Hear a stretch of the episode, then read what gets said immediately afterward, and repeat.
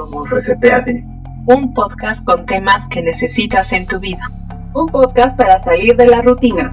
Para descubrir algo nuevo día a día. Acompáñanos a resetear tu mente. Comencemos reseteados. En 3, 2, 1. Bienvenidos.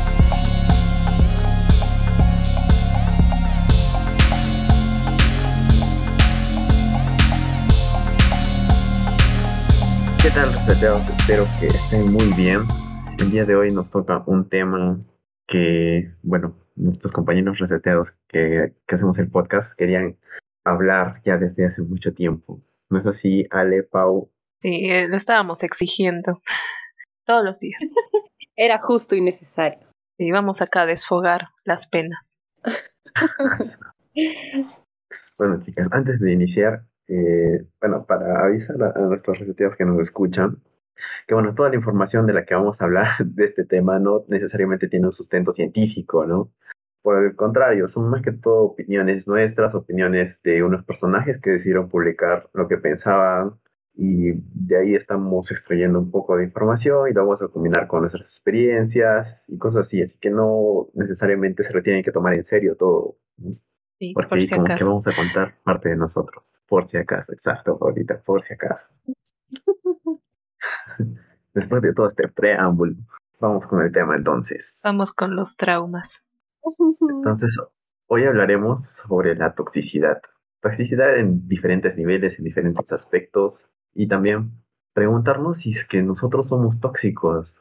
¿No les ha pasado alguna vez que están, cuando están con cierta persona o un grupo de personas, este, no sé, comienzan a sentir cólera, enojo, tristeza tal vez, o no se sienten contentos eh, en compañía de esas personas?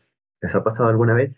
Mm, sí, Sí, a mí sí, con ciertas personas, sobre todo con las que tienen una personalidad muy distinta a la, a la mía y con las que no congenio muy bien. Sí, sí tenía algunas experiencias de ese tipo. Y no solo con amigos, ah, también con familiares. Ujú. Creo que con familiares todavía es más fuerte porque, o sea, con amigos te puedes alejar, ¿no? Este, ya dices, este, hasta aquí, pero con familiares siempre los vas a ver en una reunión de familia, en una cena, entonces es más Ah, o en difícil. tu propia casa, en el desayuno, en el almuerzo, en la cena. Uf, Ah, ahí, ahí sí es más, más terrible. Sí, pues, Sí. sobre todo en eso de las de las elecciones, ¿no? Porque todos chocan entre Oye, pensamientos a veces. sí, sí, en- la mesa es un campo de batalla. Unos lapicitos por ahí, otros naranjitas por allá. Sí, y de todos, verdad. y, y ahí, ay, no sé, conversar de política es como que ya es mm, pelea segura. de. Sí, ajá, máximo nivel de toxicidad. Sí, ¿no? Es pelea segura. Eh, no sé, es hay dos bandos enfrentándose. ¿Quién ganará? ¿Quién ganará? Elecciones, desuniendo familias. Visceral. inmemoriales, ¿no? Sí. Una simple Bien, chicos, descripción de la realidad. Bueno, chica, entonces, un poco de lo que de lo que he podido investigar sobre el tema es que, bueno, hay como que cinco aspectos que te identificarían a ti mismo como una persona tóxica. Voy a, a comenzar a nombrarlos y a lo mejor nos comenzamos a, a sentir identificados, ¿no? Tóxicos. A ver, comencemos. El primero es cuando las personas suelen sentir o suelen decir que la vida es injusta y malo con ellos, ¿no? ¿Sí les ha Uy, pasado? sí. Creo que Somos ah, unas víctimas. Ajá, creo que es este como también el lo que hicimos el otro día ah, de que te acomplejas mucho, que piensas que tus éxitos no son tuyos. El, ¿cómo se llama? El síndrome del Ah, el síndrome del impostor. impostor. Ajá, Ajá. creo que No, sería pues, algo pero ahí, igual. ahí pensabas que, no, es que ahí pensabas que tú no, no te merecías eso, ¿no? Pero acá es cuando ya tú piensas que te crees, que, que, te- que mereces algo mejor de lo que ya tienes. Ah, ya, o sea, aspiras a mucho más, quieres más. Exacto. Aaron, Aaron, pero mira, yo no, yo no estoy de acuerdo con la segunda parte, porque a- acá dice creencia de que solo mereces lo mejor de lo mejor. O sea, ¿qué tendría de malo creer que solo mereces lo mejor de lo mejor? No, es bueno, o sea, eso no es positivo. Tienes Es que no es que lo merezcas, ¿no? Es que tienes que ganártelo. Claro, pero como tú crees que te lo mereces, entonces haces algo, ¿no? Por, por mm, tener lo mejor. Yo estoy de acuerdo con la primera parte. Las personas que, que nos hacemos las víctimas, este, creo que sí, sí, sí somos mm, un poco tóxicas, ¿no? Sí, sí, me parece que es una característica. Pero la segunda parte, no sé, me quedan, me quedan dudas. Es que ahí viene pues la parte de la toxicidad. Creo que es cuando, o sea, tú dices, yo quiero lo mejor de lo mejor y nadie eh, está a mi altura, o sea, como ya te gana la soberbia y cualquier persona que se pone a tu lado, este, empiezas a criticarla, o sea, no es bueno por esto y esto y esto y esto. Entonces, tú querer lo mejor de lo mejor sería como degradar a otros. Ah, ya, podría ser. Ya, sí, sí. Claro, o sea, Sí. es que se contradice, ¿no? Porque, o sea, tú piensas que te mereces lo mejor y te quejas porque la vida es injusta y mala contigo, pero no haces nada por mejorar eso, ¿no? Entonces ahí viene el- ese, esa actitud de toxicidad. Ay, ya, ya, ya. Ay, ya, ya, bueno. Está bien, me han convencido.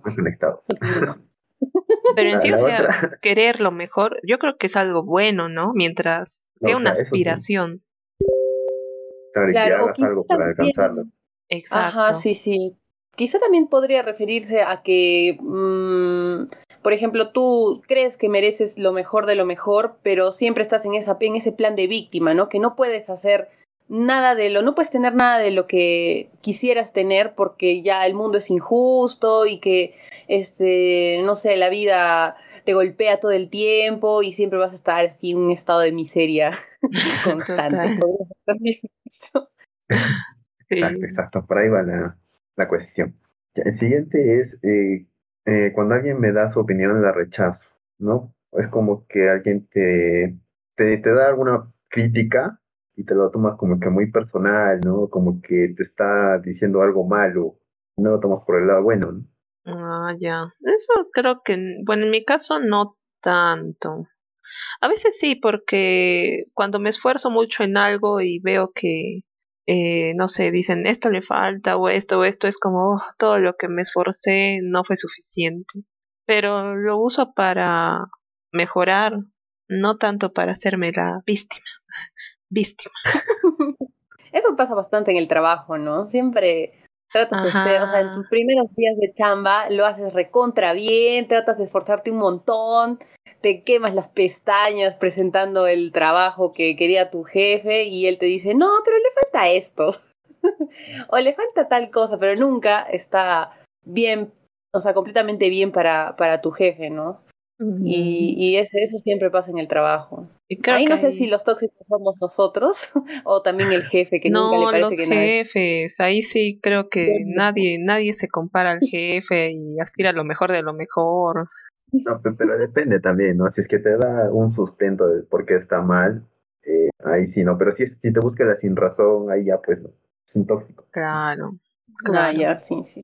Mm, por el siguiente es... ah, no, sigue, a ver, Sí, siguiente, siguiente. síguele, Antes, síguele, síguele, Polita. no, o sea, las anécdotas, Qué Las- tóxicos. las anécdotas del trabajo. Mm, me acuerdo de dos, eh, en, en mi trabajo había dos chicas de que eh, trabajaban en áreas similares, pero al final pues, eran de la misma edad, de la misma generación, entraron al mismo tiempo y se saboteaban la una a la otra. Entonces, y todos era, era para quedar bien con el jefe. Eran, no sé cuántos años tendrían, 29, 30, eh, y el jefe ya era viejito, ya tendría sus 65. Entonces era como las dos este, sonriéndole, ¿no? Este, acá está, ingeniero, el trabajo, eh, ya lo hice y Marcelita todavía le falta, eh, no sé a qué hora vendrá, pero ya se lo traje yo. no sé, me daba... Polita, tranquila. Tranquila con los nombres, Polita. No, no, todos son nombres inventados. Pero siempre protegiendo la identidad. Sí, sí, acá protegemos todo, datos, cédulas. Chicas, Pero ¿y tu jefe se daba cuenta de eso? No, porque el jefe yo creo que estaba más interesado en, en otras cosas, o sea, ver si Resultados. funcionaba. ¿Ah? Los resultados, ¿no? Ajá, los resultados. O sea, era, era un buen jefe, ¿ah? Este, muy renegón, muy, muy renegón, pero no, no se fijaba tanto en eso. O sea, quería ya, este, ya está hecho ya, gracias, gracias, y ya A que no me importa nada más. Ajá. Cuéntale que yo sé. Exacto. Ah, ya. pero el pueblo, nosotros y a los demás, este sí, sí nos interesaba. Sinceridad por delante. La envidia, ¿no? Cuando alguien tiene éxito y, no somos capaces de reconocerlo, ¿no? No de felicitarlo, ¿no? Mm. Mm. Eso es, bueno, no sé, a mí me, se me hace, me cuesta bastante. Eh, no sé si es envidia ya, si voy a ser bien sincera. Mm, yo no sé si es envidia, pero cuando veo que otra persona está así avanzando, teniendo éxito profesional, como que me siento un poco mal, pero creo que me siento mal por mí misma. O sea, yo quisiera también, digamos, estar en la, en ese mismo nivel, ¿no? Y entonces me tiendo a comparar y así decir, ay, no, pero ¿por qué ella ya está haciendo todo esto y yo estoy acá todavía estancada y así, ¿no? Eso, eso no sé si está, creo que está mal y ya hace un tiempo ya lo he dejado de hacer, pero mm, eso, eso de compararse, creo que tendríamos que, que separar, ¿no? Creo que la envidia ya es algo es un sentimiento malo, o sea, es como que ves a la otra persona y dices, ay, qué cólera, que seguro lo ha logrado, no sé, por, vara o algo así, ¿no? Ya tienes comentarios como si esa persona no se mereciera estar ahí, algo así. Sí, ajá, exacto, o sea, e, es eso, la, la envidia, como que desearle, ¿no? El mal a la otra persona. Eh, suponer, suponer este, cosas malas. En mi caso creo que lo hacía cuando estaba en el colegio. No, ni tanto hacía. En realidad no, no tanto. Eh, siempre me ha gustado alegrarme del éxito de otras personas y no sé, esperando que también cuando yo tenga éxito también se puedan alegrar de mí y dar ahí un, un abrazo de felicitaciones. Un abrazo mm. ahí con su puñal atrás. Oh. Qué feo, ¿no? Sí, es no, no hacer. No. No es así. Sí, pero no, o sea, no. Ajá, no, no, o sea, este, por ejemplo, yo creo que sí hay, cuando la frustración es tan grande, ahí creo que sí se empieza a tener el puñal, ¿no? Por la espalda. La otra persona avanza a encontrar el primer error para hacerla caer y tú tomas su lugar. Eso creo que sería un buen ejemplo. Claro, sí, eso sí es, eso sí es bajo y sí es, es un sentimiento bien, bien negativo. Pero el hecho de compararte con los demás, ¿ustedes creen, creen que sea así también un síntoma de, de toxicidad? Mm, yo creo que no, porque compararse con otra persona es decir, esa persona es como admirar el trabajo de la otra persona y decir, ¿qué puedo hacer yo para llegar a donde está? Tenerla como algo de superación, admiración, mm, algo que te incentive a trabajar más fuerte. Ah, ya, está bien, ya, ya no me, ya no siento tan mal. Humilde opinión. También siempre se hacen las víctimas, como mencionaba. Siempre es culpa de los demás y nunca es culpa tuya. Ah, ya. Eso ha pasado. Ah, ah. Mm, ya, ¿A ti te ha pasado, Aaron? Ah, eh, Aaron, ¿y tú? sí, sí, se está haciendo loco, Aaron. Aaron estoy moderando, ya, chicas, estoy moderando. No, la verdad es que esto, esto de hacer la víctima, no, siempre asumo mis responsabilidades, ¿no? Si es que yo me equivoco, normalmente siempre lo suelo asumir. No, no, no suelo echar culpa a nadie tampoco. Si, si es mi culpa, me equivoco y luego lo arreglo, ¿no? Total. Claro, sí. Para, la vida, ¿no? Para solucionar. Sí, creo que yo tampoco. No, no, no tiendo a echarle la culpa a los demás y también acepto mi responsabilidad, ¿no? Mm, sí, me acuerdo que la primera vez que fallé en mi trabajo, estaba haciendo una plantilla de Excel y estaba compilando información de cuatro departamentos. Entonces, todo, todo lo hice bien, pero y ya lo subí al sistema, todo y eh, se traen, luego se jalan reportes ya del sistema. Ya está cerrado, ya no se puede modificar, entonces se jalan los reportes y este se utilizan para otras cosas, ¿no? O sigue el trabajo continuo.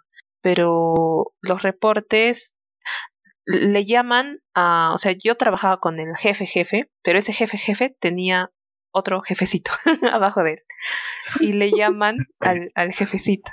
Y le, le llaman del, de otro departamento y le dicen, aló, este, tenemos acá un problema, hay unos datos que no concuerdan, eh, eh, y nos está malogrando toda la planeación eh, y es, o sea, eh, que una solución. Y el jefecito se va pues con el jefe jefe mayor y dice, este, hay este problema, eh, ¿qué, qué, ¿por qué? ¿Qué ha pasado? Y yo dije, ¿qué ha pasado? Yo he sido, yo dije, no, yo no he sido porque todo lo he hecho bien, o sea, me, cada, cada celda, cada fórmula la había revisado súper bien.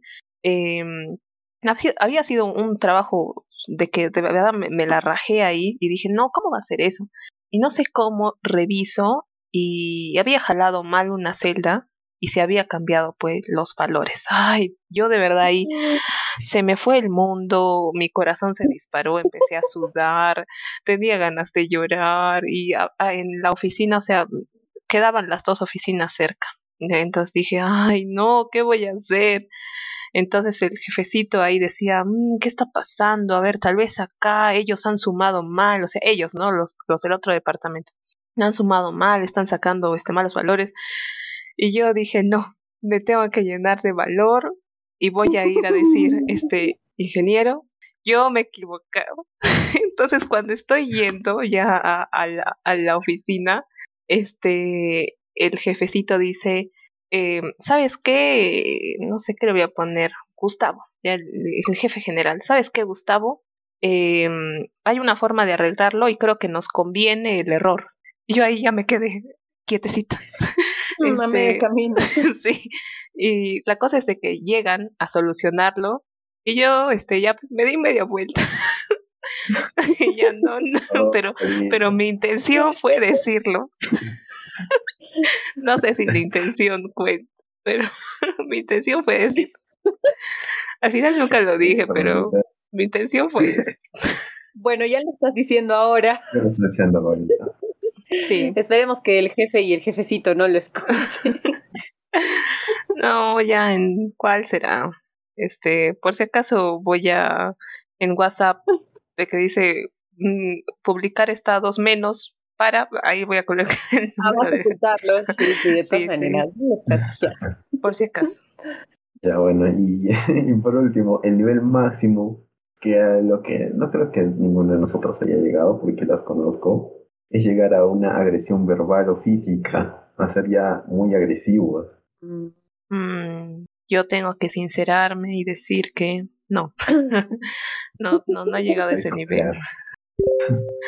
Mm, yo también me voy a sincerar y, y voy a decir que, mm, bueno, las agresiones físicas obviamente no, pero agresiones verbales, cuando uno está enojado, eh, a veces dice cosas feas y dientes a la otra persona. Y yo sí lo he hecho, yo sí lo he hecho y está súper mal y todo. Y, y sí, sí, sí, algunas veces he sido así como hiriente, ¿no? Con mis palabras.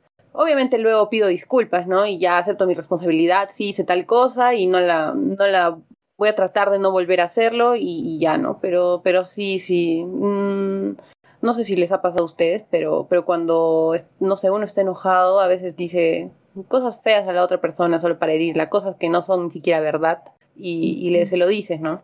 Pero y a mí sí me ha pasado. Yo creo que es bueno reconocerlo porque ya hay, o sea, creo que ya sería un siguiente nivel de toxicidad cuando empieza la manipulación, ¿no? O sea, te dicen, ves lo que has hecho y esto, esto tú me lo has sí. hecho hacer, ¿no? Entonces, no, no reconocen el error y para colmo echan el error a la otra persona. Entonces ahí, sí. ahí sí se habla de una toxicidad bastante fuerte, ¿no? La manipulación. Sí, creo que eso de la manipulación sí es un, es, es un signo así bien marcado de, de una persona tóxica, sobre todo en parejas, ¿no? Porque es muy fácil cuando en una relación de pareja es muy fácil manipular a la otra persona porque hay pues sentimientos de por medio, este sentimientos fuertes, ¿no? Que a veces te ciegan un poco y, y entonces no, no ves la realidad de, la, de las personas y no te estás dando cuenta que esa persona con la que estás eh, te está manipulando. Y, y sí, es, es un poco, creo, difícil también darse cuenta cuán manipuladora puede ser una persona hasta que ya, no sé, tocas fondo, ¿no? Con tu relación, al menos de, de pareja. Uh -huh. Exacto. Aaron, te has quedado pasmado. No, yo solo, solo preguntaba ¿Te has acordado a de experiencia? experiencia propia, nada más. Allá.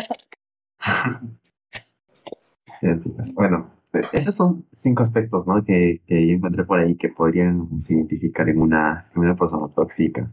Luego, seguía investigando, buscando por ahí qué había sobre este tema y encontré unas virtudes tóxicas, o sea, que, que si es que lo ves de distinta manera o ya se exagera mucho, como que puede convertirse en algo malo, o sea, no necesariamente es algo, algo malo, ¿no? Bueno, vamos a ir enumerándolas, e igual vamos a ver si es que nos traen alguna experiencia que, que, que hayamos tenido o tal vez nos identificamos con alguna de ellas, ¿no? Queda. La primera es ser inocente. Es cuando, bueno, obviamente ser inocente no es malo, pero si es que se lleva a un nivel eh, que se puede comparar con alguien ya muy, muy estúpido o muy ignorante, este, yo creo que sí, ¿no? Mm, Es como ¿Cómo ser así? ingenua. Claro, pero es como que no, no, no sospechar no tener, mm, de que hay malicia en, en lo- en las demás acciones, ¿no? Tener una Ah, ignorancia ya. total de algo. Mm, ya, yo sí he sido ahí vulnerable porque eh, de verdad, o sea, tiendo a confiar mucho en las personas. eh, y pero creo que aún es más malo cuando de verdad, o sea, te encuentras con una persona tóxica que usa eso a su favor, te empieza a manipular. Entonces yo tuve una experiencia en eh, cuando estaba cerrando un trato en la universidad con una venta de, no sé, de casacas. em, ay, no sé si cambia. Bueno, fue una venta de casacas. Entonces, este, yo hice ya el trato. Este, íbamos a, co- a comprar muchas casacas. Y este, no pedí, o sea, ahí fue, creo, mi error, ¿no? Este, no pe- teníamos nomás conversaciones de WhatsApp y en una, eh, no se tuvo una conversación de WhatsApp, sino se tuvo una llamada, entonces no quedó nada registrado. Y al final, este, nos cambiaron, bueno, a mí, ¿no? Me cambiaron las tallas. Eh, o sea, no fue algo tan malo porque no, mm, o sea, yo veo algo malo cuando pones en riesgo tu vida, tu, no sé. Ahí fueron simples casacas, pero, o sea, de verdad, este, para mí fue algo, mm, un error que cometí ahí por ser ingenua y confiar, ¿no? En, en la otra persona, no tener nada de comprobantes. Em, al final, bueno, tuvo un desenlace feliz porque había personas que eran pues gorditos y no les entraban las casacas regulares. Y entonces ahí ya este, tuve la opción de colocar esas casacas y que tengan un buen uso. Pero sí, ahí por la inocencia. Creo que ahí sí sería un poco de, no sé, fui tonta, ¿no? En no pedir o asegurarme. Entonces desde ahí, este, no sé, o sea, me, me gustó que me pasara así a esa edad para luego en el futuro siempre tener, ¿no? Aprender, que siempre tengo que tener ahí mm, constancias, recibos, pruebas. Pero, pero, o sea, ¿por qué ser inocente sería una virtud tóxica? O sea, la persona que es inocente, pero, o sea, realmente inocente, como lo que está contando Pau, que sí fue inocente, este, es una virtud tóxica. O sea, ¿se podría considerar que esa persona es tóxica? No creo. No, bueno, es que no es que sea una persona tóxica, es como que una... Es, es como los excesos, ¿no? O sea, si lo llevas al extremo, ya se convierte en algo malo. Mm, Yo creo que propicia el escenario para que haya toxicidad. Cuando hay una, persona demasiado ingenua, o sea, cualquiera puede aprovecharse. Claro, pero la persona tóxica sería la que se aprovecha de la persona inocente, mm, Ujú. No, supongo. pues, pero es, ¿no? pero es, es que más que todo va contigo mismo, ¿no? No con las demás personas. O sea, es, es tóxico para ti ser así. Ah, ya, o sea, tú mismo te causas ese, o sea, ese impasse, Claro. tú, para ajá. tu seguridad. Exacto. O sea, es para ti mismo, ¿no? Por algo son virtudes. Virtudes que una persona Mm, puede tener. Más adelante vamos a entender un poquito más. Por ejemplo, este ser creyente, ¿no? Es, eh, por ejemplo, acá contaba, en lo que estoy investigando, contaba una, un ejemplo, ¿no? De que eh, estaba postulando para un trabajo y él estaba con su jefe y estaba leyendo los currículums y, y el currículum habían puesto ser buen, soy, soy un buen cristiano, ¿no? O soy un buen creyente y cosas así que lo toman como si fuera una virtud, pero la verdad es que no. Bueno, en lo personal yo no lo veo como una virtud. ¿Ustedes sí? Mm, pero primero, ¿por qué no lo verías como una virtud? No, pues estás postulando por un trabajo, no por una iglesia o no por un convento, ¿no? Ajá, exacto. Yo creo que sí, o sea, no debería ser un requisito. e- Incluso ahí sería como discriminación este, si en caso no se le llega a dar el empleo por ser creyente, eh, no sé, pero creo que yo lo tomaría, o sea, ser creyente eh, juntado con lo ingenio. Por ejemplo, hay personas de que su iglesia les dice cada tanto tiempo va a haber una entrevista con los líderes y tienes que contarnos eh, tus experiencias con tu pareja, este, ver mm, qué, qué cosas has hecho. Entonces, ahí este, abusan de la creencia de la persona y mm, para tener otros fines, ¿no? Eh, por ejemplo, vi, ¿no? En, en YouTube un caso similar de una, no, en TikTok, estoy aprovechando la red. Y ahí decían, ¿no? Este, yo como creyente, cada tanto tiempo tenía que ir a, a la reunión con estos líderes que eran viejitos, ya de muchos años, y tenía que contar eh, todo, o sea, mis experiencias con mi pareja, con mi familia, este, mis pensamientos, tenían que saber todo. Y ella lo hacía porque era creyente, ¿no? Y decía, este es un lugar seguro, pero ahí se empiezan a aprovechar de ella. Claro, pero, o sea, ya es malo cuando tú lo tomas como que un punto a favor, a favor en, no sé, en el caso, no sé, de buscar un empleo o de algo así, ¿no?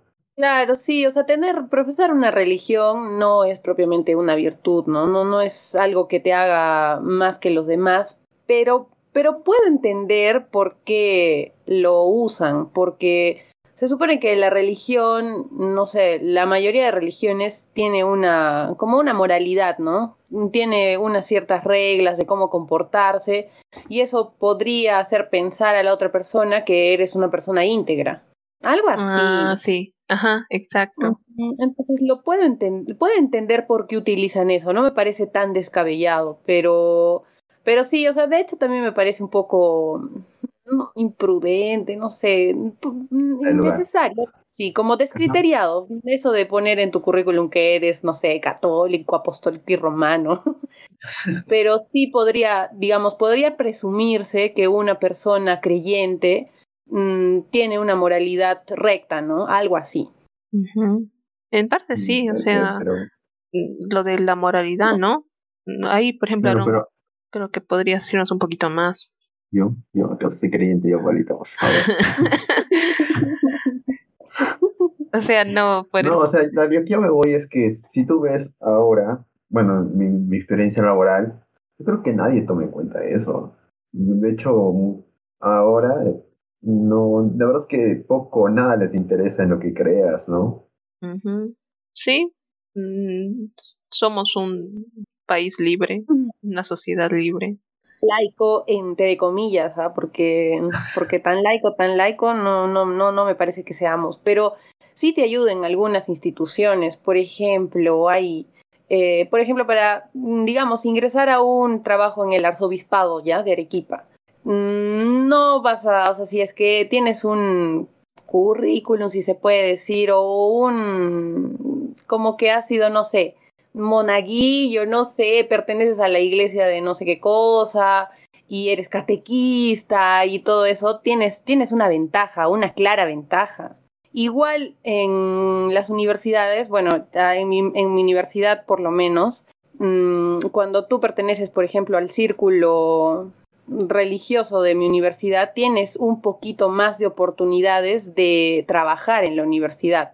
Ya, y así, así funciona en, algunos lugares. ¿ah? No, tampoco es que no a nadie le interese.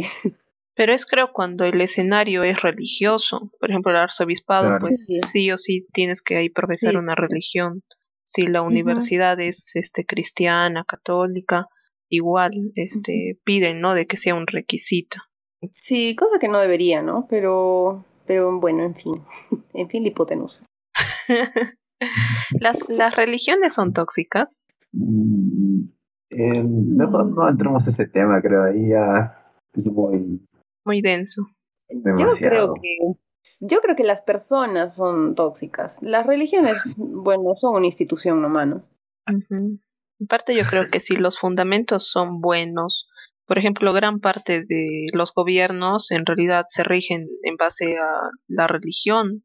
El no matar eh, como este mandamiento mm, se usa en la política, ¿no? Porque matar es un delito. Entonces, varias cosas este, tienen en realidad bastante fundamento en la religión. Sí. mientras se cuide la integridad de la persona y del prójimo, yo creo que en sí la iglesia sería algo bueno. Cuando ya hay así muy extremistas, que como la chica, ¿no? Que tenía que contar a viejitos, o sea, ahí ya creo que vulnera sus derechos de, no sé, intimidad. Sí, sí, creo que en ese sentido sí podrían ser tóxicas. Claro, pero como les digo, o sea, ese, ese es el tema de las religiones, es como que muy, es como la política, ¿no? Y a meterse a hablar de eso es como que a polarizar los, las, las ideas y todas esas cosas, ¿no? Bueno, continuemos, continuemos con nuestro estado. Hay personas que dicen que también eh, la toman como una virtud ser perfeccionista, ¿no? Pero ser perfeccionista se puede tomar como que o no hacer nada porque no está al nivel que tú, que tú deseas, o, obstaculizar acciones para, hasta que sean perfectas para ti, ¿no? Entonces, ¿es una virtud? Mm, esa es la clásica, ¿no? De cuál es tu defecto en las entrevistas y tú dices ser perfeccionista, como si eso fuera una... como si eso fuera un defecto. Sí, es, es una virtud con el, no sé, el nombre de defecto. Sí, sí, sí, sí. Ajá. Creo que ser perfeccionista no. Sí, sí, me parece mm, un poco tóxico ser perfeccionista. Es como que bueno y malo a la vez. Siempre cuando lo llevas al extremo, obviamente termina siendo malo, ¿no? Porque mm, creo que no hay cosas perfectas y cuando tú quieres lograr la perfección, o sea, quieres como que controlar, controlarlo todo para que salga a tu gusto, puede que estés afectando también a otras personas, ¿no? Que, que piensan distinto a ti y que, digamos, funcionan las cosas de otra manera a la que tú la quieres hacer. Entonces, sí, creo que en esa sí, sí estoy de acuerdo, que ser perfeccionista puede ser, puede llevarte a la toxicidad. Mm, yo creo que es como lo primero que leímos, que mm, merecemos lo mejor de lo mejor. Es este, mm. o sea, tú quieres que todo salga perfecto, eh, pero si estás en un trabajo en equipo, puedes degradar a la otra persona, ¿no? Y decirle, o sea, ¿qué tienes en la cabeza? ¿Cómo me traes esto? Eh, eres este tanto y vete de acá y vuélvelo a hacer. Entonces yo creo que ahí sí, este, tenía una amiga en la universidad que de verdad era muy perfeccionista, demasiado. Cuando hacían sus trabajos en grupo, eh, mandan, ¿no? O sea, siempre hay uno, ya vamos a hacer, te toca a ti esto, esto, esto, esto, mandas las diapositivas a tal hora y lo unimos y mañana ya exponemos, ¿no? Así era. Mm, bueno, así yo trabajaba. Entonces la chica hacía pues eso, ¿no? Este, ella daba los temas y me acuerdo de que un día en la presentación, eh, mientras van exponiendo, pues ya pasa el siguiente, entonces el otro se iba sentando donde había un sitio vacío y me decían, este, Paula, esto no es, esto no es lo que yo he hecho. Eh, y al final me di cuenta de que la chica lo que hacía era, no les, no les interesaba lo que las otras le mandaban y ella lo hacía todito el trabajo de cero. Por eso siempre cuando les tocaba exponer a los demás no sabían qué decir porque no eran sus diapositivas y de los cuadros que ellos habían preparado, las palabras claves, no estaba ahí nada y se desesperaban, pues, y era, ah, ¿qué, qué digo ahora acá? Y me daban mucho, mucho nerviosismo por esas personas. Y era pues así tan perfeccionista que lo hacía todo ella solita. Mm, yo tenía también un compañero en la universidad que, mm, eh, bueno, no éramos amigos, pero me tocó una vez hacer un, un grupo con él. Y, y él así en el, o sea, desde el primer día, Mm, que era un trabajo importante y era de un curso donde el profesor era bien estricto. Entonces, él dijo, desde el inicio, dijo, ya, yo lo voy a hacer todo. Y todos nos quedamos así como que, ¿qué? ¿Qué, fue? ¿No necesitas nuestra ayuda? O, o, no sé, al menos, no sé, no quieres que te haga unas diapositivas o algo así, que te, que te pague, aunque sea. déjame superarme, compañero. Sí. Y, y todos nos quedamos, pues, bueno, no todos, ¿no? Porque hay algunos que, que normal, mejor, ¿no? Si la otra persona lo hace. La verdad para mí mejora, pero, pero, o sea, yo dije, ¿por qué no nos toma en cuenta? O sea, ¿por qué no nos toma en cuenta para poder hacer un trabajo en equipo, ¿no? Mm, o sea, me siento más cómoda con lo que estás haciendo, pero a la vez me ofende. me ofende, pero, pero lo dejo pasar. Sí, ajá, me gusta, pero me asusta. Entonces dije, qué raro, ¿por qué no nos dice nada? O sea, tan inútiles nos cree o qué. Y, bueno, dije, ya, pues si quieres chambearte tú solo, chambeate, pues, ¿no? Eh, y ya. Pero me pareció que fue una, una actitud un poco negativa, o sea, como que yo lo voy a hacer porque ustedes no, no lo van a hacer bien. Ya, así que mejor me evito la fatiga de, estar, de estarme comunicando con ustedes, más, y mejor yo solo. ¿Y lo llegó a hacer todo el trabajo? Sí, lo llegó a hacer todo el trabajo. Y yo, bueno, creo que lo leí y dije, bueno, esto podría mejorar. ¿Y cuánto les pusieron? trabajo, no me acuerdo, no me acuerdo, no me acuerdo. O oh, a ver, a ver, espera. Eh, no, no me acuerdo, pero no nos pusieron mala nota, nos pusieron buena nota. Él, él se caracterizaba por hacer, o sea, era responsable, pero creo que lo llevó al extremo y, y, nos hizo sentir, bueno, a los que se sentía, a los que querían sentir algo, eh, ya pues, ¿no? Se, se, sintieron un poco mal, porque como que mmm, no quería tener ningún contacto con nosotros y él lo quiso hacer solo y ya. Algunos obviamente estaban felices, ¿no? Yo estaba feliz en parte, pero como les digo, en parte me ofendí un poco. Y ya, sí, creo que eso lo, lo, ¿cómo se llama? Lo pongo acá con esta virtud tóxica de ser perfeccionista. Perfeccionismo. Falso defecto. No sé, me da cosa cuando las personas dicen, soy perfeccionista. sí, mi mamá me acuerdo que vine de una entrevista de trabajo ya, y yo soy, no sé, creo que ya me paso sincera, y cuando me preguntan defectos, uy, les digo toda mi lista de defectos. Hijita, te contrataron. No, no me contrataron, pero bueno, le, le, conté a mi mamá, pues, ¿no? Le conté y le dije, ay, que he respondido esto. Y me dijo, ay, hijita, ¿qué? ¿Cómo le vas a decir que, que eres así, así, o sea, todos esos defectos? Le has debido decir que eres perfeccionista. y yo dije, pero mamá, yo no soy perfeccionista, ¿por qué le voy a decir que soy perfeccionista. Y me dijo, sí, pero es que es la clásica, pues en ese no, con eso no quedas ni bien ni mal. Entonces me sorprendió, me sorprendió eso, de verdad era, era de las pocas veces que he escuchado eso y de, ahí se me quedó grabado eso de que todos dicen en las entrevistas que son perfeccionistas y también vi algunos videos de que eso no se debe contestar en las, en las entrevistas, pues ya es algo muy trillado. Sí, muy trillado. Sí clasificarlo. Ya está clasificado. No sabes clasificarlo si es que es bueno o malo. Es la forma de decirlo, ¿no? Claro, es la clásica nomás. El siguiente, la siguiente virtud tóxicas, tóxicas sería eh, ser conversador. Esa persona que prefiere hablar antes que escuchar. Los charlatanes. Los, los floreros, ¿no? Ah, los que te enamoran con el floro. O, simplemente no te escuchan, acaparan una conversación. Ay, sí, eso es feo. Eso es feo, ¿no? ¿Qué, pasado, te ha pasado? sí, me ha pasado. Sí, sí me ha pasado. ¿Para qué? A ver, una, experiencia, una experiencia, Ale.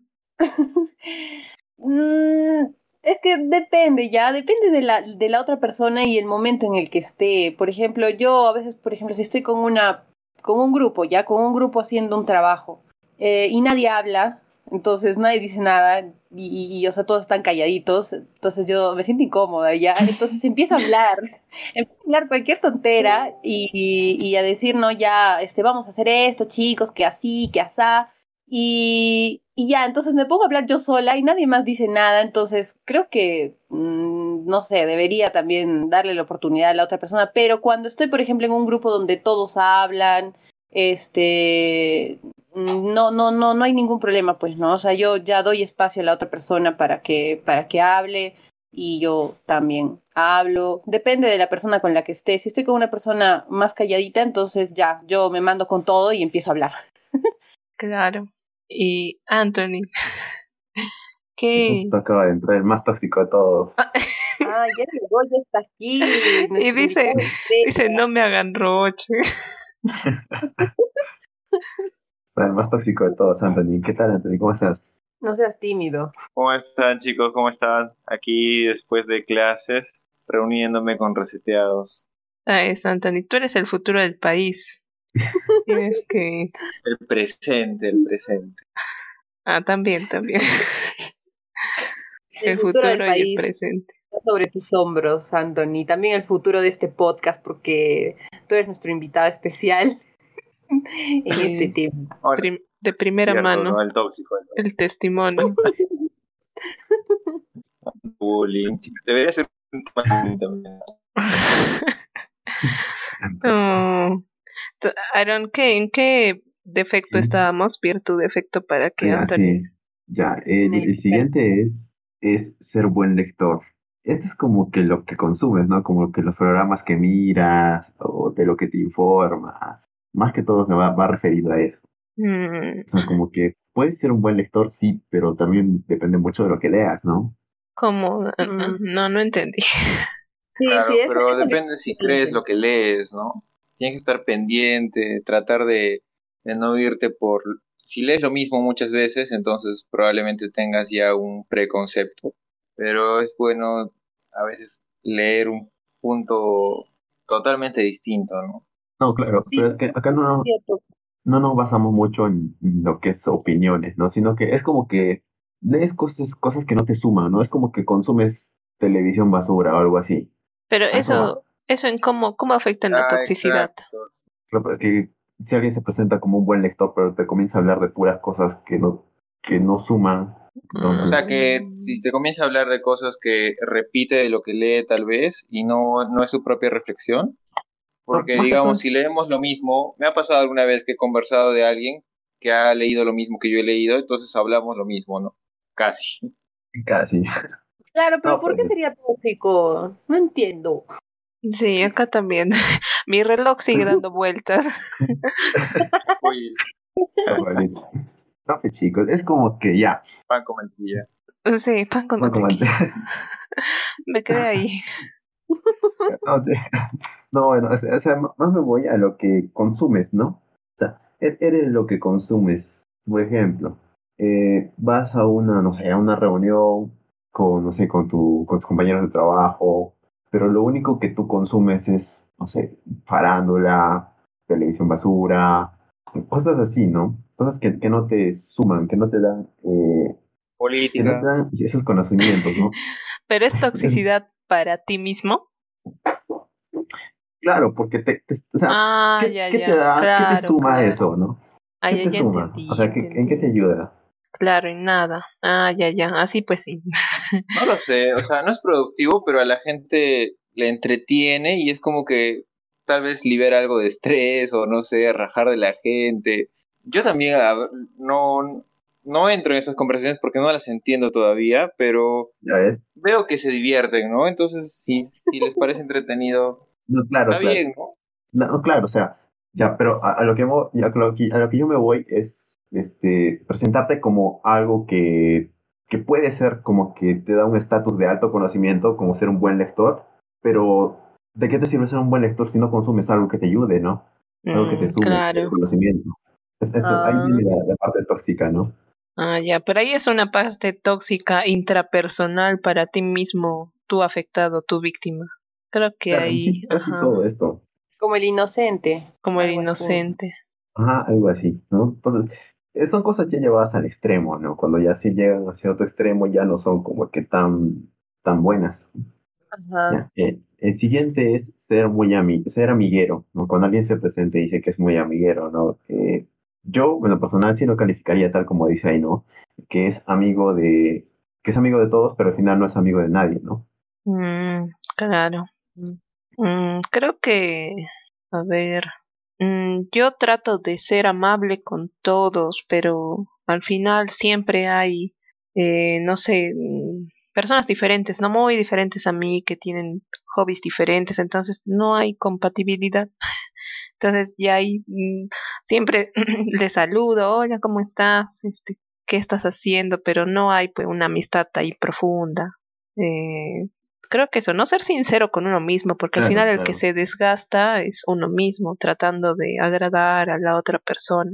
Claro, ¿no? Por Ah, ejemplo, claro, A mí sí. sí me pasa, me pasa con, con- bueno, he conocido personas así, eh, que, no sé, llegan a un lugar y, y tratan de encajar con todo, ¿no? Tratan de caerle bien a todos, hacen todo lo posible, y tratan de ser amigos de todos, o tienen también, te comienzan a comentarte un amigo de esto, como él, eh, eh, no, mejor no, no ese ejemplo, que tengo no, amigos aquí, tengo amigos allá, por todos lados, ¿no?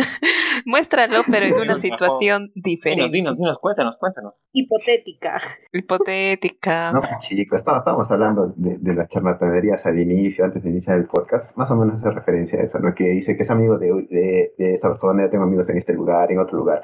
Esas personas a mí no me, no me agradan para nada, porque Ah. o sea, se nota que no son sinceros, ¿no? O sea, pueden tener conocidos y todo, ¿no? Pero, no sé, no, no, no me Ah, gusta. ya, O sea, cuando empiezan tal vez también a inventarse contactos. O sea, yo tengo un contacto acá que te va a llevar a... y en realidad no conoce a nadie y tal vez solo lo hace para caerte bien. Puede ser. Exacto, también. Soy yo, soy yo. es bueno este, hacer una Qué bueno que autocrítica. lo reconozca. no, mentira. No, Yo lo No, tomo un mentira, mentira. No conozco a nadie, creo. Bueno, algunos. No, Anthony sí ha demostrado que realmente conoce, porque todos los invitados que nos ha traído, o sea, o sea no se Internacional. Claro. Anthony Así mm, que pasa no, Anthony, fronteras. no te sientas Claro, no los voy a traer fantasmas, chicos. Son personas reales. y luego el de otro meet, ¿no? Haciendo otra voz, Anthony. impostando. Otro acento, ¿no? Otro acento. Por eso es que en algunos podcasts que yo he hecho, que yo he organizado, Oh, perdón, y tú no estás. este, no estaba. Anthony, ahora todo tiene sentido. Que sí. Yo creía en el multiverso, pero esa teoría me parece más factible, Fuertes declaraciones. más peso. ¿Y No, cuándo, sí. cuándo llegamos a las ¿Cuándo? relaciones tóxicas? Sí, yo ya quiero llorar de una la vez. siguiente, la siguiente, ya la- vamos, vamos con la última virtud tóxica. Otro tema, el masoquismo también, ¿ah? Vale. El masoquismo. Ya, anotado, anotado. Ya, el otro es ser irreverente. Cuando una persona se presenta y dice que es irreverente, pero eh, de hecho, o sea, no es malo ser irreverente en cuando ya tienes una causa, ¿no? Algo por qué serlo, por qué ir contra el sistema, ¿no?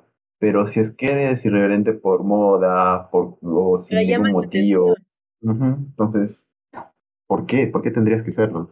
Ujú, Claro. Romper las Mm. reglas así de la nada, sin antes haberlas seguido y conocerlas.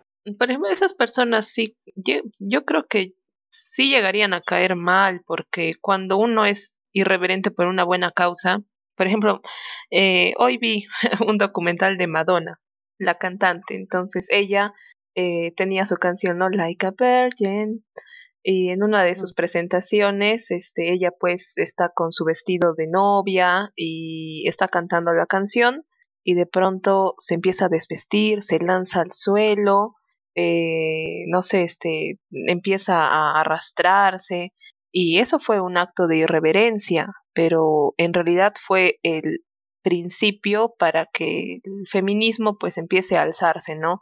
No tanto sexualizar a la mujer, sino también dejarla en sí era arte. Y ahí pues dicen, no, eh, eh, fue el momento en que Madonna se convirtió en Madonna. Entonces yo creo que ahí sí fue porque fue un acto de empoderamiento. eh, mm, en realidad toda la industria de la música utiliza la sexualización para llegar a más público. Y es como que usa, ¿no? Usa al artista. Pero ahí Madonna hackeó el sistema y usó eso para ella sobresalir sobre los demás. O sea, no dejó que la usaran, sino ella hackeó el sistema. Entonces ahí creo que esa irreverencia sí, sí es, en, en- como tú dijiste, ¿no, Aaron? Este, en pro de, de un movimiento. Claro, no tiene que Mm, tener sentido, si no, de nada te sirve, ¿no? Es un loquito que está haciendo cualquier cosa. Claro, si no serías ya un oportunista, ¿no? Ya ni siquiera serías irreverente, ya serías un oportunista que aprovecha, no sé, la, la coyuntura, la situación para, para crear escándalo y sin que esa sea su verdadera personalidad, solo para llamar la atención. Ahora sí, que ustedes estaban esperando. Que Anthony también estaba ahí escribiendo en el chat. Vamos a hablar un poquito sobre la- las relaciones tóxicas. Bueno, según lo que he estado investigando un poco por ahí, eh, ¿por qué las personas, bueno, en una relación tóxica vuelven, vuelven con su ex, ¿no? Eh, me encontré dos cosas, que le llamo dos trampas. Uno es el ciclo del maltrato y otro es la dependencia emocional. ¿Alguna vez les ha pasado algo de esto? ¿Han tenido alguna relación tóxica? Que nos cuenten sus experiencias, por favor. El. Con Anthony, que, que como recién se ha unido, creo que eh, le La, toca. la señal se, se está yendo, chico. ¿Qué cosa? Nada. Oye, no te creo nada. Se te escucha perfecto. Se escucha perfecto la señal. Los grillos cantando en fondo. Nunca te escucho mejor. clarísimo. Yo creo que es el apego. La dependencia, ¿no? Por Como ejemplo. que ne- mm, necesitas de, de esa persona para vivir, ¿no? Pues eso no, no es cierto, no es cierto, chicos. Eh, O el ah, ciclo del maltrato, ¿no? Cuando te maltratan, te golpean, luego se separan y luego vuelve como que arrepentido, ella vuelve como que arrepentida y lo vuelves a perdonar y otra vez se, se convierte en un ciclo y así y otra vez y otra vez. Aaron, danos un orden para contar nuestras experiencias. Ya, Paulita, Claro, ya pero Aaron sería como que uno sería el que maltrata y el otro es el que es dependiente del maltratador. Algo así es la, la figura.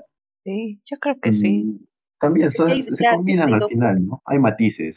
Mm, Pero en realidad la víctima nunca va a tener la culpa. Ahí yo creo que entra mucho la manipulación del otro. Claro, Y ajá, claro, en- O sea, en son algún- varios factores. Ajá, o sea, en algún momento este se llega a despertar, ¿no? O sea, de ese sueño de, de, de maltrato, abres los ojos y dices, eh, esto no está bien, y te das cuenta que tú eras la víctima. Claro, en ese momento mm, no pudiste, no sé por X razones, pero al final mm, uno es el, el que violenta y el otro es pues, el que recibe, ¿no? Yo no creo que la víctima sea la culpable, ya, o sea, la persona maltratada sea la culpable, pero ella o él tiene parte de, de la responsabilidad en su propio sufrimiento, como, porque, o sea, obviamente en una relación tóxica, eh, uno siempre va, va a sufrir, ¿no? Que va a ser la, la parte víctima, la víctima. Y yo creo que sí, sí, o sea, sí se le puede atribuir una responsabilidad, pero no la responsabilidad de la situación tóxica que está viviendo, sino de que eso perdure en el tiempo, porque ella tiene completa, o sea, tendría la capacidad, tendría que tener la capacidad de salir de eso y decir ya, ya esto se acabó y acá queda. es que en realidad ahí yo creo que pierdes esa capacidad de decidir, de tener esa fuerza de voluntad.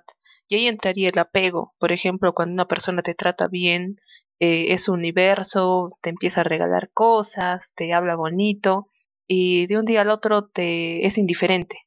Entonces tú te trataba tan bonito que te sentías bien a su alrededor y buscas nuevamente esa atención, eh, no sé, como una luciérnaga hacia la luz y quieres y quieres y quieres y la otra persona pues ya no te hace caso, pero ahí haces lo que sea para recibir esa atención porque a nosotros, a los humanos siempre nos gusta sentirnos apreciados y ahí yo creo que empieza la relación tóxica, pero es una manipulación, o sea, la otra persona tal vez lo, lo hizo a propósito, te trató bien para tenerte en ese estado de dependencia y luego utilizarte a su antojo. Y ahí ya no, yo creo que por eso ahí la víctima no tiene nada de la culpa, porque es una manipulación psicológica. Mm, o sea, sabe el, el que, el que, el tóxico sabe lo que está haciendo. Sí, sí, sí, sí. Y si la persona, Sí. o sea, no sabe, pero simplemente es, o sea, no simplemente, sino que es un tema complejo, que podría ser su personalidad y el maltratador o el tóxico lo hace por inercia, o sea, sin pensarlo, es, es su naturaleza, ¿no? Nunca se ha, se ha detenido a pensar si está haciendo lo correcto, se ha detenido a pensar en los sentimientos de la otra persona, o también se ha detenido a pensar en que la otra persona está dependiendo demasiado de, de- del tóxico, entonces eh, no ha tenido ese tiempo de reflexión. Exacto. Por ejemplo, en mi familia, este, yo tenía así un familiar, ¿no? Que, em, no sé, se sulfura muy rápido, este, es muy, em, entra en cólera, ¿no? Demasiado rápido. Y e- ella era ya su forma de ser mm, y lastimaba, pues, este, a las personas. Y él no se da cuentas y al, y para colmo sea, como que luego echa la culpa, ¿no? Este, ¿para qué me haces renegar? Eh, yo creo que ahí sí es mm, la forma de las, las situaciones, mm, una defensa tal vez de esa persona, em, pero tal vez entra ahí, no sé, con mucho cariño de la familia, este, hacerle llegar su error, porque a veces estamos con los ojos cerrados y no vemos nuestros mismos actos. Y no sé, en realidad de, de todo se sale. Mm, Yo creo que sí, todo con ayuda profesional o, o controlar un rato la cólera, con terapia, no sé, es, una humilde opinión. No, sí, sí se puede, o sea, sí se puede salir de ese estado con, con, con terapia. Incluso, bueno, en toxicidad de pareja, creo que se puede tratar psicológicamente a la pareja, o sea, puede salir de esa situación de toxicidad con ayuda profesional. Por eso creo que hay terapias también para el matrimonio y todo eso, en donde el psicólogo tiene sesiones con ambas personas para que los pueda ayudar a superar esos problemas que, que tienen, siempre y cuando se dejen ayudar, ¿no? Porque también creo que hay, hay personas que van a terapias de pareja y creo que terminan más peleados de lo que empezaron porque mmm, ahí mismo se arma un campo de batalla donde el, ¿cómo se llama? El psicólogo más está actuando así como un árbitro de que, de que no se terminen peleando peor. Pero, ¿sabes qué? Yo pienso, mi humilde opinión también, que depende bastante, o sea, la toxicidad de una persona, no es que una persona sea tóxica, ya, sí, tóxica siempre, con todas sus relaciones y, y ya esté condenada a ser tóxica fuera de la ayuda profesional. ¿ah? Yo creo que las, o sea, las dos personas que normalmente, o sea, se necesita dos personas, ¿no? Para, al mínimo dos personas para que una relación sea tóxica.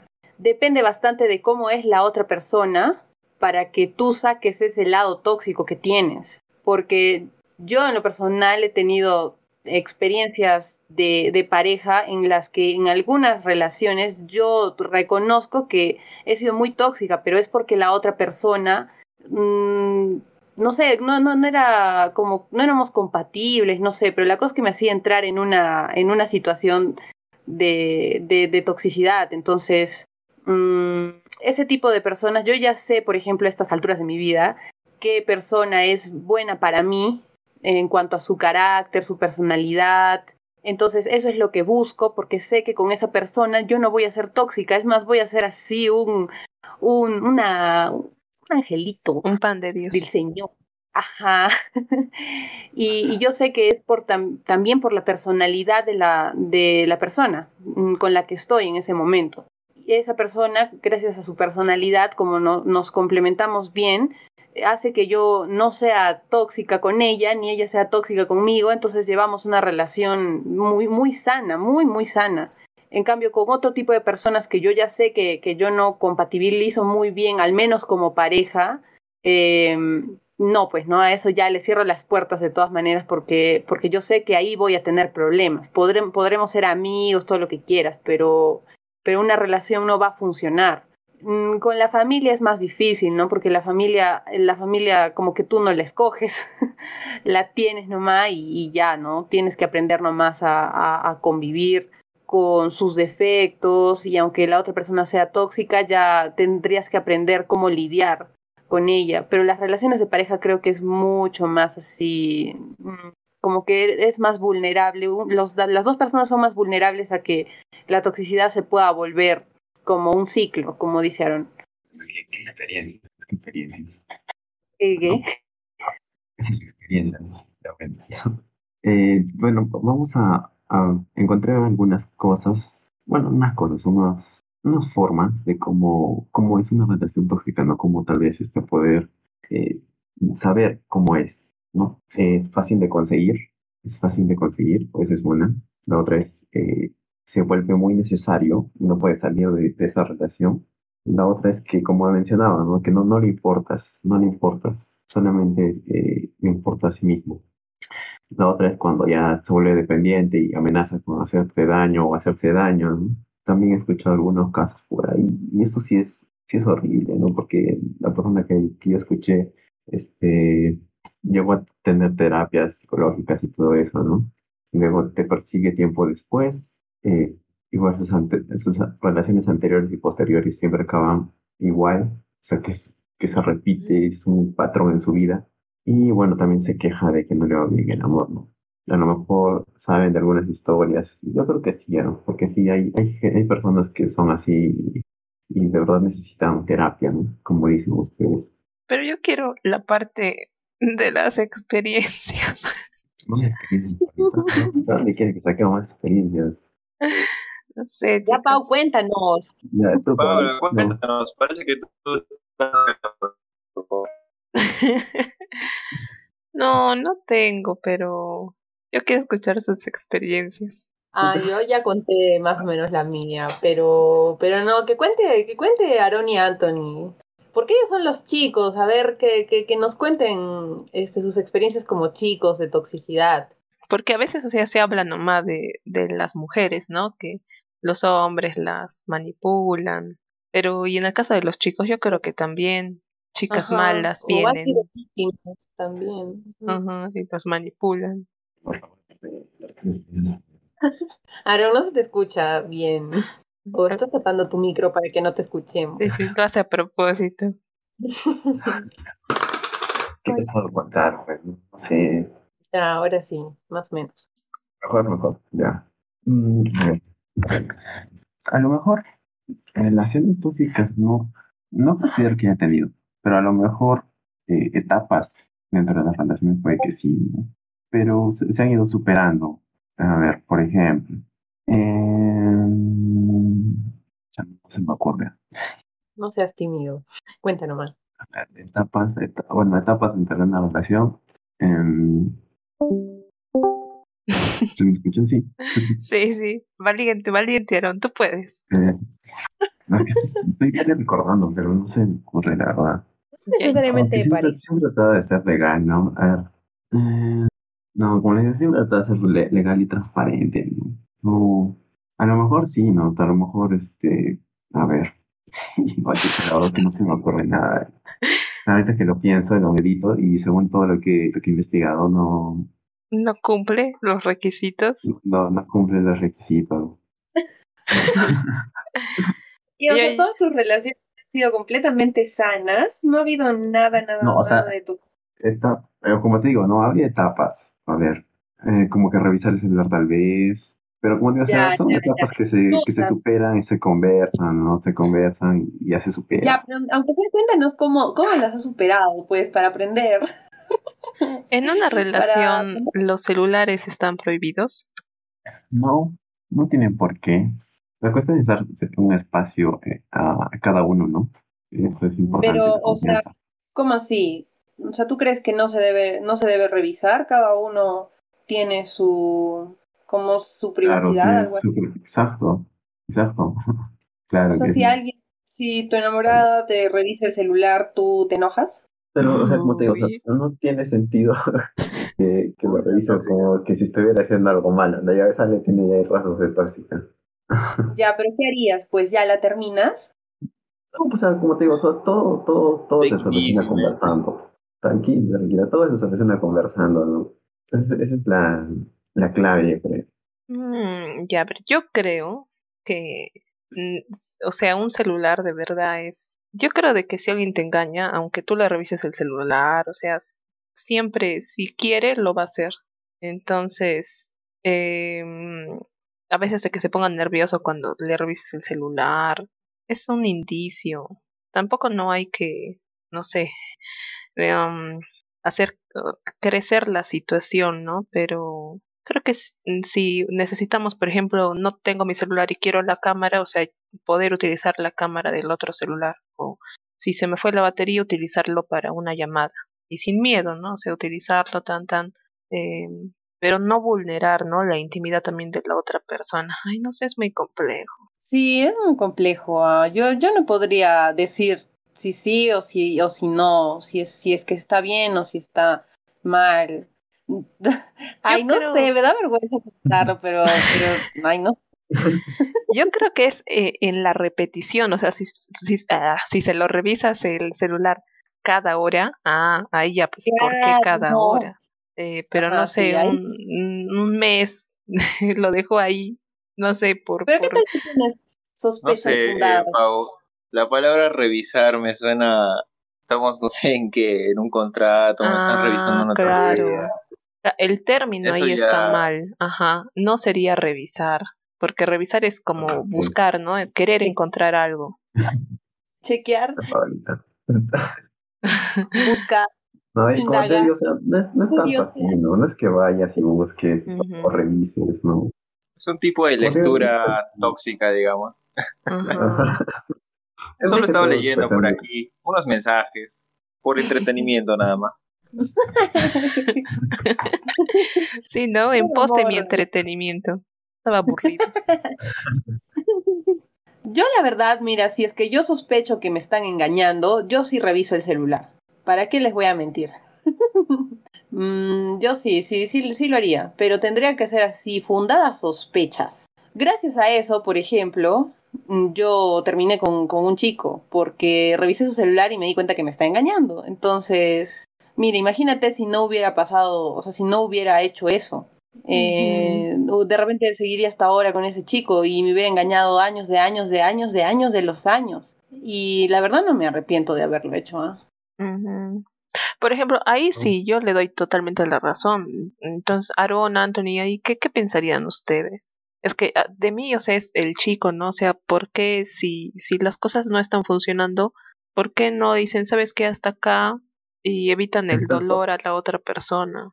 Yo también parte de la moralidad y de la sinceridad de la otra persona, ¿no? Entonces, porque si de verdad te quisiera, no te haría eso, ¿no? Exacto. Entonces, ahí, la verdad es que es muy complicado también decir quién tiene la culpa, ¿no? Si tú por elegir a una persona así, o no sé. Pero es que muy al final esos temas, ¿no? nunca conoces a una persona enteramente. Entonces te puede mostrar Exacto. lo más bonito de ella, o sea, cada día agarrarte la mano, acariciarte el rostro, pero y por dentro no, no puedes escuchar lo que piensa. Y puedes ver todo lo que hace. Claro, ahí, no, por eso, por eso o sea, se- da un tiempo para conocer a esa persona, ¿no? Cómo es. Ni así, Aarón, ni así. No, No, o sea, No- obviamente, ni así, no han Claro, visto- pero las personas vamos a ser un- siempre, siempre diferentes, ¿no? O sea, nunca vas a Ajá. tener la misma persona. Exacto. Desde ahí. Y aparte, va a ir cambiando también, ¿no? Etapa de la el tiempo.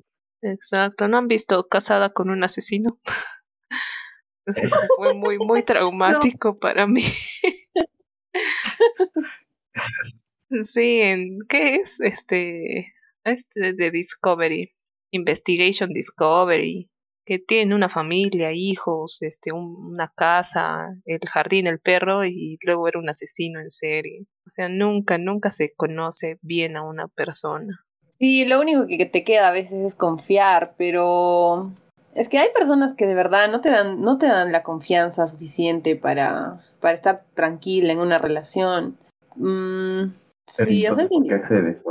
Es muy complejo. ¿qué? Si no fuera tan complejo, habría un manual. Ajá, exacto. O todas las relaciones terminarían en Igual. éxitos Ajá, rotundos. serían iguales. O sea, todos ya sabríamos qué buscar y de dónde elegir. Ya no hay diversidad. Ajá, hay que desechar. Interesante, interesante la cuestión. Yo, yo creo que ya me acordé una que yo de verdad mm, trato de ser muy colaborativa mm, y me gusta hacer las cosas, entonces se, aprovechaban mucho de mí. Creo que ahí sí, o sea, de ahí yo también era muy inocente porque yo decía, wow, estoy ayudando a que pueda superarse y en realidad pues era solo para unilateral, ¿no? Beneficio para la otra persona. Entonces, eh, creo que mm, ahí sí yo, yo de verdad he pecado mucho de inocente. Entonces, eh, ahí ahora estoy. Mm, Igual, o sea, yo ayudo normal porque creo que siempre hay, debemos ayudarnos entre todos. Pero también veo, o sea, si me desgasto yo misma y no estoy feliz haciéndolo, entonces ya es un indicador para mí que no, está ahí algo, algo está mal. O sea, y- también la experiencia te ayuda, ¿no? Entonces ya reconoces cómo son los diferentes tipos de personas que te rodean. Comienzas a ver ciertas actitudes que ya no cuadran o no encajan. Entonces, ya esto mismo va a ser experiencia, ¿no? Como, como todo en la vida, ¿no? Todo se aprende, bueno, gran parte se aprende por eh, prueba y error, ¿no? Ujú. ¿Tener un sugar daddy es tóxico? Sí, una tóxica no se aprovecha. Yo creo que sí. O sea, Si es que obviamente los, los sugar daddy los estás buscando por, por dinero, ¿no? Entonces sí, creo que sí. ¿Pero para quién? ¿Para el, el sugar daddy o la sugar baby? Creo que se le dice. No, creo que en este caso el, el sugar daddy sería eh, la víctima. No sé. Chicos, pasemos a un, a un último temita Ah, no, sí falta, falta Anthony. importante. ¿Qué? Anthony, ¿tienes alguna sí, experiencia Anthony, Anthony. paranormal? Del tercer tipo. Del tercer, o sea, cuarto tipo, creo, ¿no? De otra Sí, dimensión. pero no, en esta, en esta ocasión del tercero nomás. Bueno, chicas, voy a, voy a confesar que soy el tóxico. Y, Cuéntanos más. No creo, no. Y, no- y no lo sabía. Y no lo sabía, lo ignoraba, como les había dicho antes, pero quería que sean más explícitos, no sé por qué. Pero bueno, sí, sospecho que sí. Era, yo era el tóxico y no lo sabía. Y la otra persona también, o sea, era dependiente, digamos, o es lo que yo entendí, tal vez estoy equivocado hasta ahora. Y ya es un tema que no voy a pensarlo más, o sea, ya pasó en su tiempo. Claro, ya fue. Y Es parte del pasado. Y bueno, por ahora no trato, o sea, de no ser tóxico, bueno, en las relaciones, pero todos tenemos algo de tóxicos, ¿no? En algún momento se nos escapa, porque somos, tenemos ciertos instintos. Sí, confirmo, y confirmo. La, la clave está en, en saber controlarlos, ¿no? No, no, no, no dejarnos Exacto. llevar tanto, pues. Pero también es divertido, ¿ah? Es divertido porque te, te da, te da una, una sensación de, de inestabilidad, ¿no? Porque si todo fuese monótono, todo fuese todo perfecto, como dice el contrato de, no sé, contrato de, de novios o de enamorados, no sería tan, tan divertido. Las risas no pues, faltan. Como les decía, ¿no? Hay etapas, ¿no? Hay etapas. Es broma, pero si quieres, No es broma. Frase de Paulina. Broma, pero no es broma. Mm, Yo creo que sí, o sea, todos tenemos, ninguna persona es perfecta, todos tenemos nuestro grado. Por ejemplo, eh, mm, desde revisar el celular, ¿no? Eh, la misma palabra revisar y, y, ninguna persona es, no sé, este, el prototipo ideal. Somos humanos. En la variedad Sí. está el gusto. Sí, de- depende también con quién, con qué persona estés. De eso ya de- se desprende tu, tu nivel de toxicidad que de repente ni conocías. Pero, pero sí, ahí yo creo que sí, siempre tenemos una partecita de tóxicos, tóxica. Ujú. Sí, todos, absolutamente todos. Y hay la otra parte también, el que a mí también me ha tocado que me han dicho no, no me preguntas nada, no, no revisas mi celular. O sea, ¿qué No. Claro, o sea, está esperando eso, pero piensa que es un tipo de desinterés, ¿no? De que, Sí, también pasado. ¿Por qué no etapas, ¿no? Exacto, Exacto, también. y es- es el otro lado, ¿ah? Y es como que, Sí, como que what the fuck, sí, sí, sí, tienes toda la razón, ahora que lo pienso, sí. ¿Sabes qué? Hoy no hemos peleado, algo está mal. Oye, sí, sí, sí, también hay, hay de todo en la viña del Señor. es broma, pero es anécdota. que- Es broma, pero es anécdota. No, sí, sí, sí pasa, sí pasa. Y a mí también me ha pasado. ¿Sabes Ah, mira, qué? ya, Falta, una pelea. Es que me vine a recuerdo, pero sí. No, pero como les digo, o sea, son etapas, ¿no? Son etapas que se, Como se que todo está tranquilo aquí. ¿no? Sí, Comunicación. Sí, ¿no? No está funcionando bien. sí, no Algo- sé, como algo que falta mal, algo. ¿no? así, falta- A ver tu celular. Sí, ¿no? Falta algo. Siempre hay una buena excusa para pelear. Oh, eh, cerrando, entonces, unas chiquitas, ¿no? Para, más que todo, para ver que la toxicidad no solo son las relaciones, son todo lo que hemos visto, ¿no? También hay, eh, en nuestras personas más cercanas que es la familia, ¿no? Eh, he estado también buscando y he encontrado algunas, no sé si es una clasificación, la verdad, pero unas cosas interesantes por ahí. Como que a veces los padres eh, le ponen sus expectativas o los llenan de expectativas a sus hijos, ¿no? Y eso es malo, como que les ponen etiquetas, los comparan, o, o tal vez les dicen, tú vas a hacer lo que yo no fui, cosas así, ¿no? Esa es una. Aquí no vamos a hablar de todo, ya, si tenemos alguna experiencia también. Eh, también hay estilos de, de, de, de, crianza de hijos, ¿no? Como lo que es el estilo autoritario, ¿no? Cuando los papás toman decisiones así sin consultar a nadie, piden que les, les, dan órdenes, y si es que no, dan castigos y castigos severos. El otro estilo es todo lo contrario, el estilo permisivo, ¿no? Cuando tratan a los tratan a los, a los niños como si fueran sus iguales, ¿no? Que hay mucha comunicación, sí, hay mucho afecto y pocas normas, ¿no? Pero eso también es malo, es el otro extremo. El otro es el estilo negligente, ¿no? Cuando ya ni siquiera les prestan atención, se concentran solo en su vida, no se comunican, no les ponen límites, no les dan afecto a los hijos. El otro aspecto es el democrático, donde ponen reglas flexibles, donde participan todos, hay, eh, se aplica disciplina, pero solo la necesaria. Hay comunicación, diálogo, y para, bueno, para llegar a un consenso y todo se comprende. Si bien estos, de estos estilos, el que mejor parece es el democrático, pero en la realidad no es así, ya que depende mucho del tipo de cultura, el país en donde vivan, se desarrolla más algún estilo que otro, ¿no? No sé si eh, ustedes en qué estilo se consideran o consideran que están Mm, felizmente el democrático, me parece, aunque también ha cambiado bastante con el tiempo. Conmigo, mm, bueno, según, según yo, ¿no?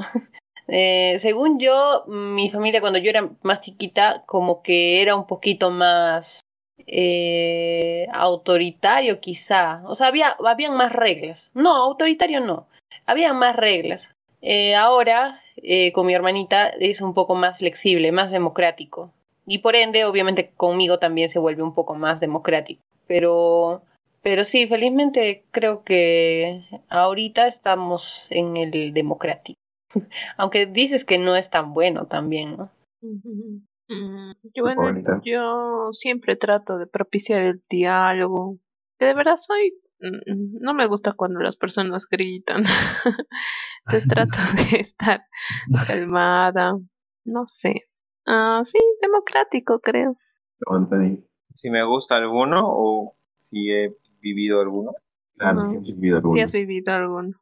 Eh, creo que viví el autoritario hasta que tenía unos 10 años, 8 tal vez, un poco antes. Mm. Y después pasé al negligente, puede ser. un mix. Y sí, un mix, un mix radical. Y bueno, soy lo que soy ahora, ¿no? Sí, en parte todo lo que hemos vivido, ¿no? Nos forma. Mm, yo también creo que mi papá ha sido también bien autoritario. Por eso tal vez eh, no me gusta cuando se enoja. Pero no sé, creo que siempre hay que sacar lo mejor de cada situación, sacar lo bueno. pero creo que había, había el otro, ¿no? El dejar hacer. Había otro. Permisivo, permisivo. Permisivo, sí. Negligente es el que si come o no come, le da igual, creo. ¿Algo así? Ajá, exacto. Ok, no, eso, eso es demasiado. Permisivo, sí comía, sí tenía comida. Eh, permisivo sería, ¿no? Es como que ya casi era independiente, pues, ¿no? Tomaba decisiones. Tan, negligente. El permisivo es como que, bueno, sí, también, ¿no? Que como que te dejan hacer lo que tú quieras en cierta forma, hay mucho afecto, mucha comunicación, te tratan como igual. Oh, en mi caso, creo que ha predominado normalmente el democrático, ¿no? Lo que como dices, ¿no? ha ido evolucionando también de cierta forma, ¿no? Tal vez al inicio un poco autoritario, luego democrático, Sí, va variando. Va, cambiando, ajá, va, va, variando con tiempo y también eh, la cultura, ¿no? Por ejemplo, yo creo que aquí en Latinoamérica más predomina el permisivo, ¿no? Sí. No sé, en otros lugares como en China tal vez un poco más el autoritario, ¿no? Por el mismo régimen que tiene. Bueno, chicos, entonces quería terminar esto con una conclusión de todo lo que hemos hablado. Y bueno, no sé, me corrigen si es que me equivoco, ¿no? Pero desde mi perspectiva, esto de la toxicidad es como que muy, muy relativo, ya sea desde la perspectiva que lo mires, desde los tipos de matices que tengan las distintas personas, las distintas culturas, las sociedades, los países, como que no hay algo algo que sea siempre eh, netamente tóxico, ¿no? Para los ojos de una persona sí puede serlo, pero para los ojos de otra persona no. Entonces, yo creo que esto de la toxicidad no, es, no hay que tomárselo tan, tan, tan como que sí o sí es tóxico esto y no va a dejar de hacerlo nunca, ¿no? Sí, yo creo que depende de todo, como todo, ¿no? Depende porque hay personas de que distintos modelos, este, no sé, buscan eso, entonces en ese caso de verdad sería una relación tóxica si uno, no sé, mm, llega a buscar, pero no tampoco el punto de hacerse daño, ¿no? Eh, yo creo que eso es relativo. Y hay diferentes tipos de toxicidad. Ah, muy complejo el tema. No sé. Pero yo quería que salgan más experiencias amorosas. No sé. No, no me ha. No estoy conforme. En la tercera temporada. Sí, sí, sí, creo que sí. Segunda parte de relaciones tóxicas. La venganza. 2.0. Pero estamos yendo pues del inicio, ¿no? Después podríamos ir a, a lo que de verdad me interesa. la carnecita, la carnecita. Estamos entrando, entrando en contexto. Ah, claro. Así sí. Así sí. Entonces, mmm, yo Entonces, creo. Bueno, para terminar, ¿qué crees, Polita? Tu reflexión, última reflexión, Polita. Yo creo que somos tóxicos, chicos. Porque hacemos este podcast sin ni un sol a nuestro favor. Y no velamos por nuestros intereses propios. Así que ojalá que este podcast tenga mil reproducciones. Hay que hacerle el cherry respectivo. Sí. Bueno, bueno, reseteados, con eso ya terminamos nuestro podcast. Espero que les haya gustado este tema, aunque se ha hecho muy largo y a veces, eh, bueno, a veces parecía que a acabar. Pero, eh, bueno, eh, sirve más que todo para que tengan una idea de lo que es tóxico, tal vez a través de nuestras experiencias, de lo que hemos contado, lo que hemos investigado, puedan analizar, ¿no? En qué entorno se encuentran, a lo mejor no es favorable para ustedes, o ustedes también se consideran una persona tóxica y te, tienen que mejorar, ¿no? Y eso sería todo, chicos. Cuídense, cuídense, chicos. Y reseteados, espero que se hayan divertido, identificado, señalado eh, de las relaciones tóxicas. Se puede salir de ese hoyo profundo de toxicidad. No sean tóxicos. No sé, la vida es muy corta. Y espero que nos puedan seguir en los siguientes episodios en nuestra segunda temporada. Así que bye bye. Cuídense mucho, reseteados, y ya saben, si es que son tóxicos, acéptenlo y traten de, de mejorarlo. Así que los esperamos en nuestros siguientes capítulos de la segunda temporada. Gracias por su tiempo reseteados y siempre una autocrítica. Tal vez somos tóxicos y no nos estamos dando cuenta.